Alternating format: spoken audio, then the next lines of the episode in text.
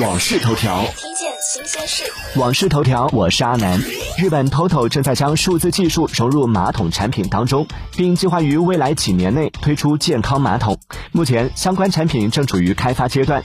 具体来说，TOTO 将在马桶内安装传感器，当用户坐上马桶时，传感器就会开始工作，收集血流、心率、皮肤状态等数据进行分析，并向用户反馈其精神压力状态以及是否缺乏运动等情况。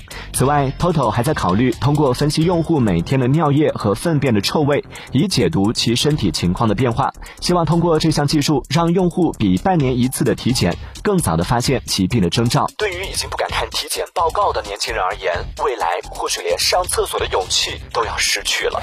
订阅关注网讯头条，了解更多新鲜事。